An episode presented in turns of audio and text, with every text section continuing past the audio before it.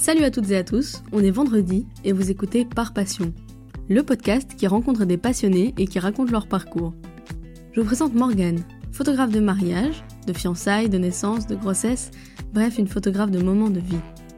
Pour elle, photographier ces étapes importantes, c'est avoir le privilège d'être celle qui crée et grave les souvenirs dans les mémoires.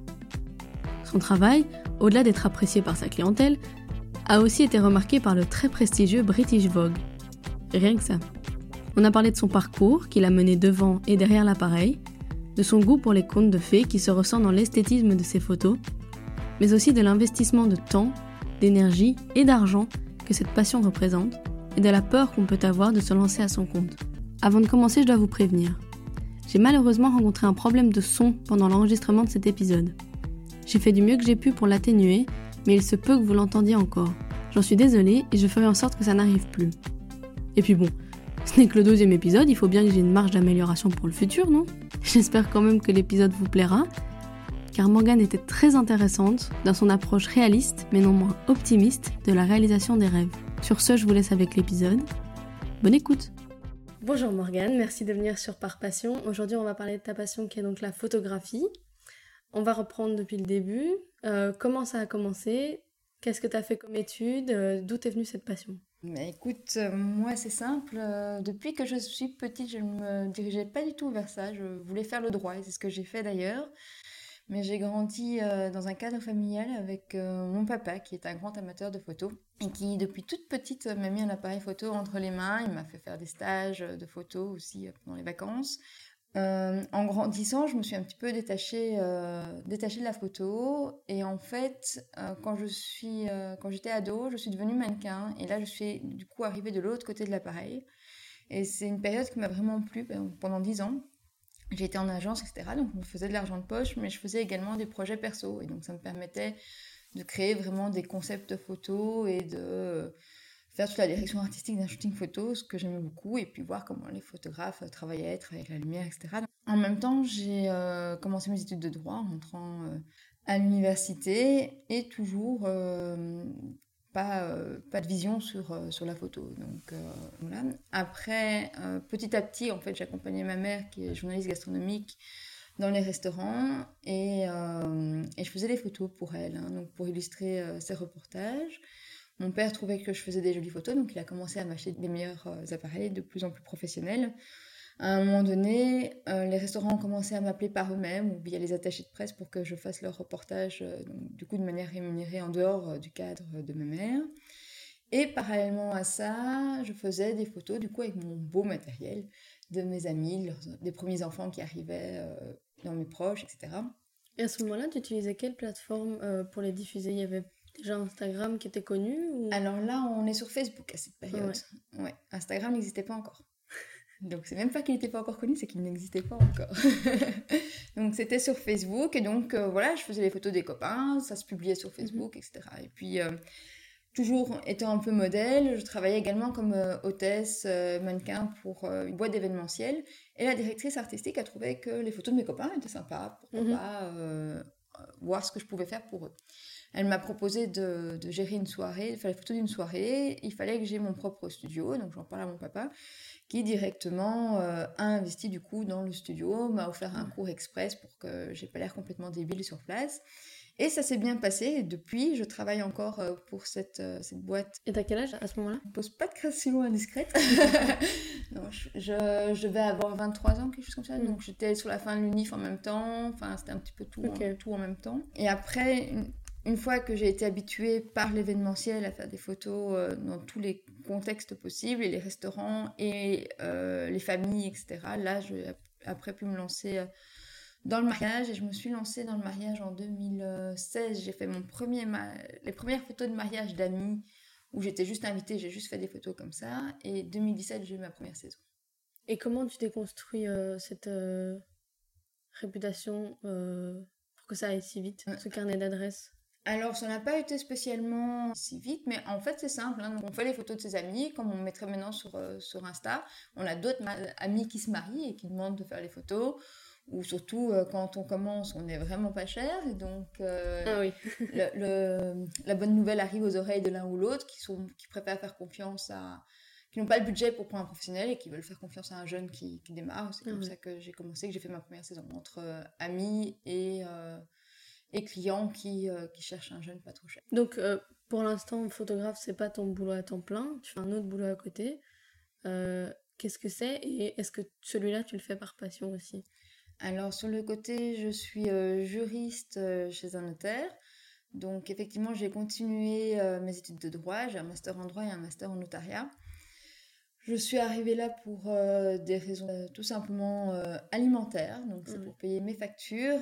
et je ne le fais pas par passion, je le fais par devoir, si je puis dire, envers moi-même. Je ne pourrais pas abandonner ce métier-là et faire la photographie à temps plein, parce que je suis quelqu'un qui a besoin de beaucoup de sécurité et je ne serais pas à l'aise de me mettre indépendante en fait. Euh, c'est quelque chose qui me fait très peur et euh, le, le, Covid euh, a augmenté cette sensation de, de peur vu que du jour au lendemain on s'est retrouvé sans rien. Donc tous mes contrats sont tombés à l'eau et je n'avais droit à aucune aide donc ça a été un petit peu choquant. Et ça m'a plutôt conforté dans mhm. l'idée de, de, toujours avoir un boulot d'employé sur le côté. Du coup, si c'est pas vraiment ta passion, comment est-ce que tu en es arrivé à vouloir faire du droit et pourquoi ce, ce boulot-là et pas un autre? Enfin, aller jusqu'à faire un, master en droit, il faut quand même le vouloir. Alors, euh, depuis toujours, j'ai toujours été persuadée, euh, enfin depuis mes 9 ans en fait, que le droit était ce que je voulais faire, qu'il euh, n'y avait pas d'autre chemin possible. Donc, même si j'étais bonne dans d'autres choses, j'aurais été très bonne, je pense, en des, sujets comme du marketing, la communication, l'événementiel, des, sujets comme ça. Mais ce n'était pas des options pour moi. Pour moi, ça a toujours été le droit je devrais aller faire une séance pour savoir pourquoi, mais en gros, c'est ça. Et euh, le métier que je voulais faire du droit a varié en fonction de mes âges. Hein. donc, euh, je voulais faire du politique à un moment donné, je pense ministre ou des choses comme ça, donc toujours très haut placé. Mais euh, après, j'étais un petit peu déçue par la politique quand j'ai commencé à m'engager en étant ado. Ensuite, euh, pendant mes études de droit, j'avais euh, décidé que je voulais être juge d'instruction, c'est ce qui me potait le plus. Mais avant d'être juge, même si c'est pas obligatoire, je voulais absolument faire un stage au barreau, donc je voulais être avocate. Et j'ai pas trouvé de, stage au barreau, donc j'ai pas été prise et, euh, je n'avais pas le temps de chercher en ce sens que je n'avais aucun revenu et que pour moi il était important que je travaille rapidement. Et donc j'ai pris la première chose que je trouvais, et puis en aiguille, je me suis retrouvée donc dans le notariat. Comment ça se fait que tu n'as pas trouvé de, de stage qui te plaisait C'est compétitif les études en droit, euh, les stages? C'est hyper compétitif, c'est très difficile de trouver un stage. Et dans la matière dans laquelle je voulais, c'est-à-dire le droit pénal ou le droit familial, c'est ce qui est le plus compétitif. Il y a énormément d'étudiants. Mhm. On est plusieurs centaines à être diplômés chaque année. Mhm. Euh, et donc voilà, j'avais bien réussi, j'avais des profs qui m'avaient fait des recommandations, donc euh, j'avais coché toutes les cases, mais ça ne s'est pas fait. Mhm. Euh, maintenant, sur le moment, c'était dur. Euh, parce qu'on on espère avoir tout réussi et, tout fait pour l'obtenir. On est très déçu. On pense qu'il n'y a que ça qu'on peut faire dans mhm. notre vie. Enfin, voilà, on, est persuadé que. Mais maintenant, si on me disait, voilà, demain tu as un stage au barreau, je ne laisserai pas te tomber pour avoir ce stage au barreau. Parce que je suis contente que j'ai pu développer, du coup, tout à fait par accident, la photo, que, qui n'était pas du tout prévue dans le planning. Mhm. Et euh, je ne voudrais pas faire un métier qui me dise que, voilà je, n'ai plus le temps de faire euh, mes mariages et mes reportages et, de travailler dans la photo et euh, parce que je dois travailler pour mon métier juridique aussi les week-ends ou des choses comme ça. Ça, mhm. ça ne, ça ne m'intéresse pas. J'ai trouvé mon équilibre ici euh, entre la, la, photo et le juridique qui est très sérieux, la photo qui est plus créative et donc j'ai une espèce de juste milieu en faisant les deux en fait au final. non, c'est un bel équilibre. Tu me parlais tout à l'heure de du fonctionnement du bouche à oreille pour démarrer, pour euh, commencer à se faire un carnet d'adresses. Une fois que Instagram est apparu et a commencé un peu à être connu, euh, est-ce que tu l'as vu ou est-ce que tu as fini par l'utiliser pour aussi te faire connaître comme ça? Alors maintenant, je fonctionne 100% par Instagram. Donc euh, j'ai eu Instagram très tôt hein, quand il est arrivé en Belgique comme outil de, communication et de marketing. Oui, je n'ai plus de clients qui viennent euh, via Facebook, purement Instagram, parce que mon site, j'ai un très mauvais euh, SEO. Euh, si on cherche photographe, mariage, Belgique, on tombe pas sur moi. Donc, c'est vraiment sur Insta, et ça marche très bien. C'est beaucoup de boulot, mais non, ça, ça, se passe bien. Et donc, Insta, tu as dû développer quand même quelques qualités, on va dire, un peu social media manager. Euh, T'as appris ça par toi-même du coup? Alors j'ai appris ça par, euh, par moi-même. Euh, j'ai aussi regardé, comme pour la photo d'ailleurs, j'ai regardé, j'ai suivi des cours en ligne par exemple. J'ai pas fait d'études, mais j'ai fait tout, plein de formations de terrain. J'ai euh, essayé de regarder plein de tutos et tout ça sur les réseaux. C'est pas si simple, hein. je veux dire, l'algorithme il change limite chaque année, on sait jamais trop ce qu'il faut faire. je crois que même ceux qui donnent les formations savent pas trop eux-mêmes, donc je bidouille avec ce que j'apprends ici et là et, et j'essaie de faire avec. On va un peu rentrer maintenant un peu plus le, le vif du sujet. Qu'est-ce qui te plaît dans la photo? Qu'est-ce que Qu'est-ce qui fait que tu y investis tellement de temps que ça te plaît autant? Oh, c'est question difficile. Euh, il y a quelque chose qui se passe quand je suis en train de faire les photos. Je suis hyper concentrée sur ce que je fais et, et je sais pas, je, m'épanouis en fait euh, pendant le moment euh, de faire les photos. Je trouve ça c'est difficile, c'est un, sentiment difficile à, exprimer. Je suis très concentrée. Je sers toujours mon client comme j'aimerais moi être servie. Mhm. Je pense que le, fait d'avoir été moi-même cliente de photographe en tant que modèle ou en tant que, jeune mariée, je connais le rôle important du photographe et donc j'ai envie de faire plaisir aux clients, de, de permettre d'avoir des beaux souvenirs. C'est ça que je préfère par rapport à la photo, c'est ça, c'est créer le souvenir et avoir ce souvenir des moments euh, importants dans la vie. Plus particulièrement, qu'est-ce qui te plaît euh, dans les photos de mariage? Comment t'es arrivé à en faire des photos de mariage? En commençant la photographie, j'ai jamais cru qu'un jour je serais photographe de mariage, parce que pour moi c'était euh, le stress le plus ultime qui soit, parce que c'est une responsabilité vraiment énorme. Euh, mais il s'avère que moi, depuis toute petite, j'adore les mariages. Donc j'en ai pas eu beaucoup quand j'étais petite, mais j'étais vraiment l'enfant qu'on voit au mariage qui suit la mariée partout avec les étoiles plein les yeux. Ben ça, c'était mhm. moi, l'enfant pot de colle. euh, j'adore les mariages, j'adore l'esthétique des mariages. Euh, tout le monde est sur son 31, les belles robes, la robe de mariée, la princesse. Les beaux châteaux, les belles fleurs, donc tout l'esthétique déjà me parle très fort mais j'aime aussi beaucoup l'ambiance des mariages. Je, suis une grande romantique. Je suis une vraie euh, fan Disney euh, des films de princesse. J'ai grandi avec ça et euh, voilà, ça se reflète là-dedans. C'est pour ça que j'aime bien aussi avoir un style très pastel, très féminin, très très féerique comme ça. C'est ce mhm. que c'est ce que j'aime. Et, et, donc je me suis retrouvée à faire des photos de mariage tout à fait par hasard, comme comme on disait tout à l'heure que j'ai fait des photos euh, en tant qu'invitée euh, à un mariage, elles étaient chouettes, elles ont eu du succès, et puis après des amis m'ont demandé, et ainsi de suite. Et, et, je suis tombée dedans par hasard, et comme j'adore les mariages, ça m'arrange très bien. et donc ça me permet maintenant d'aller à plein de mariages tout le temps, donc je suis très contente. Justement, tu parlais de ton style euh, spécifique. Est-ce que c'est toi qui proposes ton esthétique au couple et c'est eux qui te choisissent pour ça, parce qu'ils aiment ton esthétique? Ou est-ce que tu vois avec le couple et tu t'adaptes plutôt à eux pour savoir quel type de photo tu ferais Alors, il y a un petit peu des deux. Il faut savoir que quand j'ai commencé, j'étais vraiment dans la générosité vis-à-vis du couple et j'allais retoucher par exemple un mariage en fonction de l'esthétique du couple. Mhm. Ce qui fait qu'au final, mon portfolio ressemblait à rien parce que j'avais tous les styles. Ah oui. Euh, ça ne marche pas du tout en marketing. Euh, ça fait peur aux clients. C'est pas, euh, c'est pas consistant. Donc, il a fallu à un moment donné que je choisisse un style. Donc, j'ai posé le pour et les contre. Donc, moi, j'ai eu vraiment le, le, questionnement autour du style un peu plus comme le mien, donc lumineux, pastel, ce qu'on va appeler le style fine art. Et puis, il y a mhm. le style plus moody qui va être très, un peu plus d'art, inspiré un peu des films comme ça qui est très très chouette aussi et que j'adorais faire. Et donc j'ai vraiment eu mon cœur qui a balancé entre les deux. il a fallu choisir hein, pour être consistant pour une raison de marketing. Et donc j'ai choisi le, côté fine art parce que c'est vraiment de nouveau mon côté euh, fan Disney qui est ressorti. C'est les, les, couleurs du château euh, de Disneyland Paris. Voilà, c'est ce style-là. C'est pas le plus facile à mon sens euh, au niveau technique d'avoir choisi ce style-là, mais c'est celui qui me correspond le mieux, je pense. Euh, et donc, c'est pour ça que j'ai choisi ce style-là. Après, au jour d'aujourd'hui, je fais toujours attention au style de mes mariés, plutôt au moment de la séance coupe pour le posing, par exemple.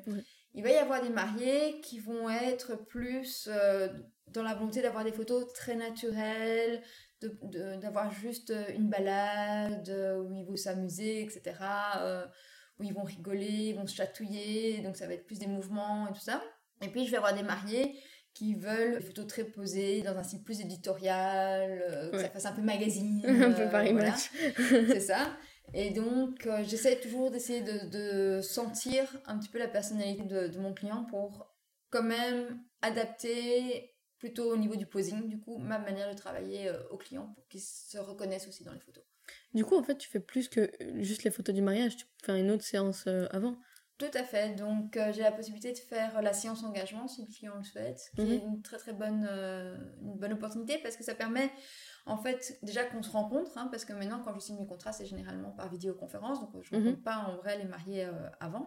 Donc, ça nous permet de se rencontrer, d'établir un lien de confiance et aussi déjà leur donner des petits trucs et astuces au niveau du posing pour que le jour du mariage, on puisse gagner du temps parce qu'ils sont directement à l'aise avec moi parce qu'ils me connaissent et parce qu'ils savent déjà un petit peu comment poser, comment euh, se mettre en avant par rapport à la caméra, comment se comporter.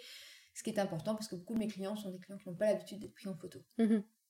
Est-ce que tu réfléchis entre les séances? Est-ce que tu crées un storytelling un peu du couple? Est-ce que tu y réfléchis euh, tout au long du mariage, quand tu vois un peu l'esthétique que eux ont choisi pour leur mariage, est-ce que tu réfléchis à une histoire que tu aimerais raconter à travers les photos? Alors le jour du mariage, euh, un petit peu, mais le, le, storytelling est un petit peu toujours euh, le même. Donc on a des moments importants dans un mariage qu'on doit toujours avoir. Il y a des éléments importants qu'on doit toujours avoir.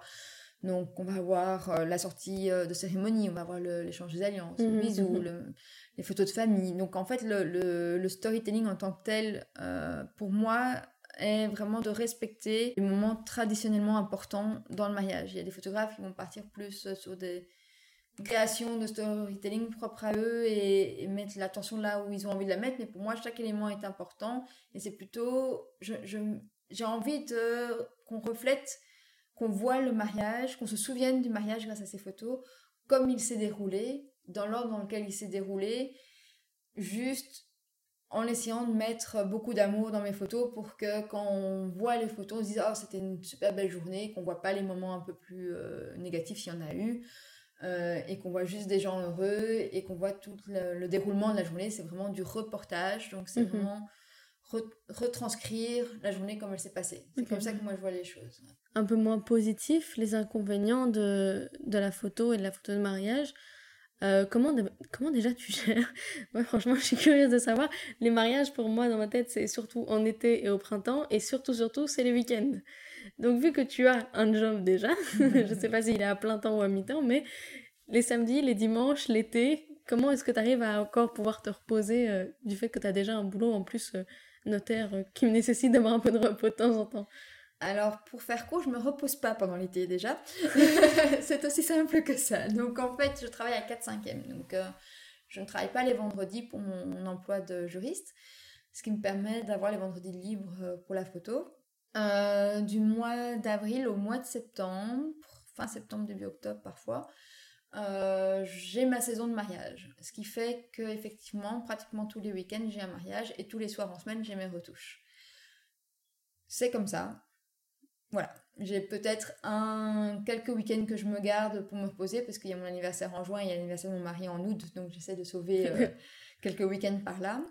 Mais euh, je ne me repose pas, c'est saisonnier, je me dis que c'est comme ça. Et de toute façon, je, ne saurais pas me reposer tant que j'ai pas fini un reportage, donc je suis tellement mhm. concentrée que, que j'avance euh, sur tout ça.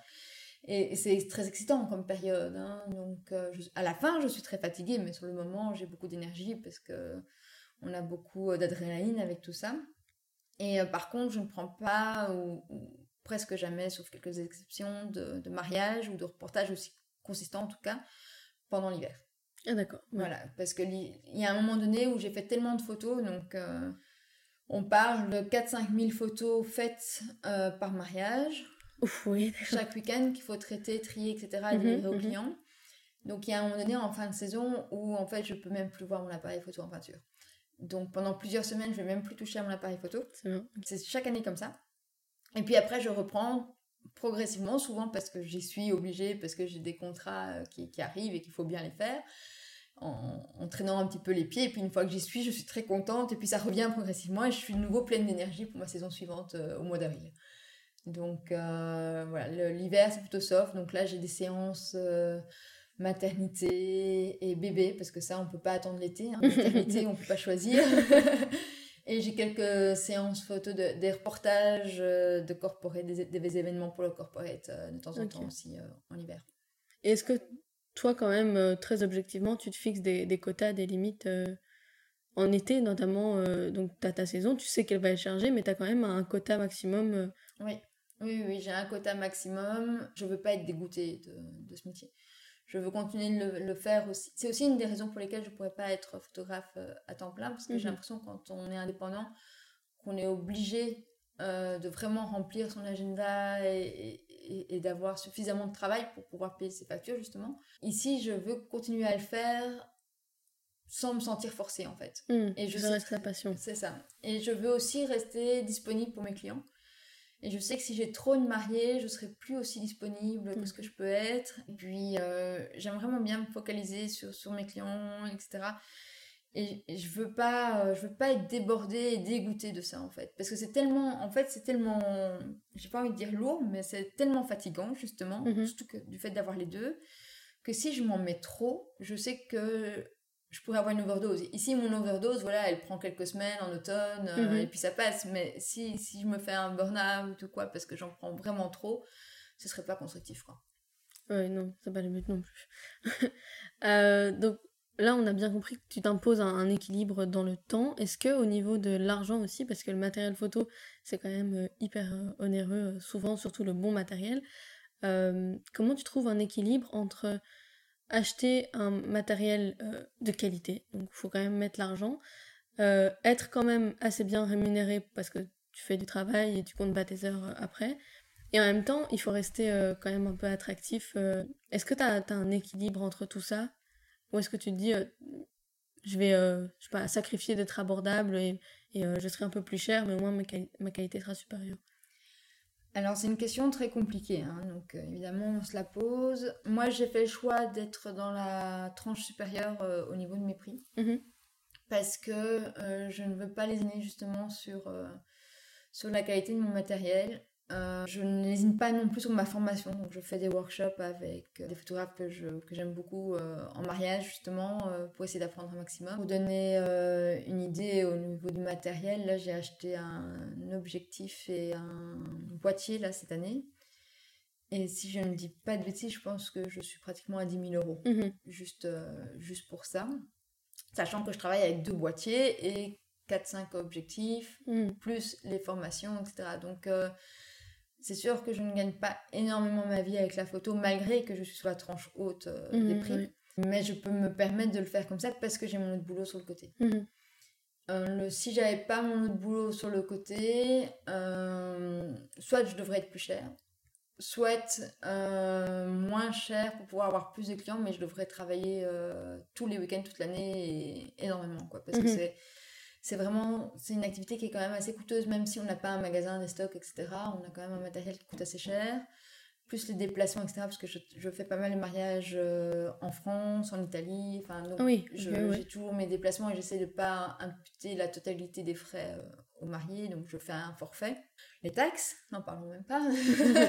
Indépendant voilà. indépendante du coup pour euh, indépendant complémentaire ah oui, donc les taxes quand même. les taxes. Tous les frais qu'on peut avoir, marketing, etc. Euh, au final, oui, c'est une activité qui coûte quand même assez cher. Il y a moyen de la faire à, très bas prix. Je veux dire, il y a des très très bons photographes qui ont des appareils photo pas chers du tout et des objectifs très basiques. Hein. Je veux dire, mhm.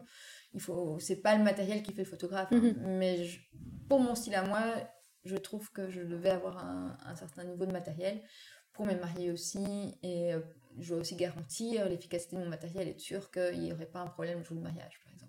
Oui. j'ai euh, un jour eu un boîtier qui m'a fait un couac euh, sur un mariage. C'était pas un moment trop trop important, donc c'était pas grave. C'était pendant une séance photo, donc on savait recommencer. Euh, oui, c'était pas le, le, baiser à la fin de Non, non, c'était pas, en pleine... voilà, pas en pleine cérémonie, donc ça heureusement. Mais du coup, même si les professionnels m'ont dit que c'était pas un problème, c'est quoi, que je pouvais continuer à faire les photos, etc., j'ai dit non, je peux plus utiliser cet appareil photo, c'est trop risqué pour, euh, pour me marier, quoi. Ah Donc, euh, j'ai dû racheter des nouveaux, un nouveau matériel à cette occasion-là aussi, euh, c'était l'année passée. Plus les ordinateurs, plus les disques durs externes. Donc, mhm. effectivement, on a, on a, beaucoup de frais. Et c'est un juste milieu qui est très compliqué à trouver. Être suffisamment cher pour gagner sa vie et sans se tuer, Mhm. mais suffisamment attractif pour continuer à avoir des clients. C'est un, voilà, c'est un débat. Comment est-ce que tu sais euh, qu'il est temps d'investir dans du nouveau matériel? Quand est-ce que tu décides que là, tu vas mettre euh, tout d'un coup un, un gros euh, coup dans la tirelire et que ça en vaut la peine? Alors, il y a deux éléments. Celui que j'ai eu ben, justement l'année passée avec un appareil qui était en, en fin, enfin, qui m'a fait un couac. Mhm. Il était arrivé en fin de parcours en ce sens que les appareils photo professionnels sont garantis, entre guillemets, sont faits pour durer un certain nombre de déclenchements. Mhm. C'est à ça qu'on voit si un appareil photo est vieux, usé ou pas. C'est le nombre de déclenchements. Et lui, il avait dépassé le nombre de déclenchements garantis par euh, le constructeur. Même si on me disait qu'il peut encore faire deux fois ce nombre de déclenchements, j'ai pas voulu prendre de risque et j'ai changé. Cette année-ci, j'ai acheté un nouvel appareil parce que euh, pour ses capacités techniques qui sont supérieures à celui que j'avais et qui du coup seront une plus-value dans ma manière de travailler. Et donc là, à partir du moment où c'est une plus-value, ben, je, je le prends, euh, je, je l'ai pris pour cette raison-là. Je n'en avais pas besoin d'un point, j'avais suffisamment de matériel qui fonctionnait à ce Mhm. moment-là, mais parce que c'est une plus-value importante, pour ma manière de travailler, euh, je l'ai pris, ça me rend plus efficace et si ça me rend plus efficace, ça me permet d'être, euh, de, de fournir un meilleur reportage pour mes clients. J'ai également acheté un, ob- un objectif très cher euh, cette année, qui est un objectif à très grande ouverture, parce que euh, ça donne un rendu que j'aime bien Mhm. et qui euh, accentue encore plus mon style. Et donc là, vraiment, de nouveau, pour cet aspect-là, esthétique, etc., c'était pas nécessaire. Je faisais très bien avec ce que j'avais jusqu'à présent, mais j'ai voulu am- améliorer euh, le résultat. On va passer à la, à la dernière partie. La partie future, projet futur.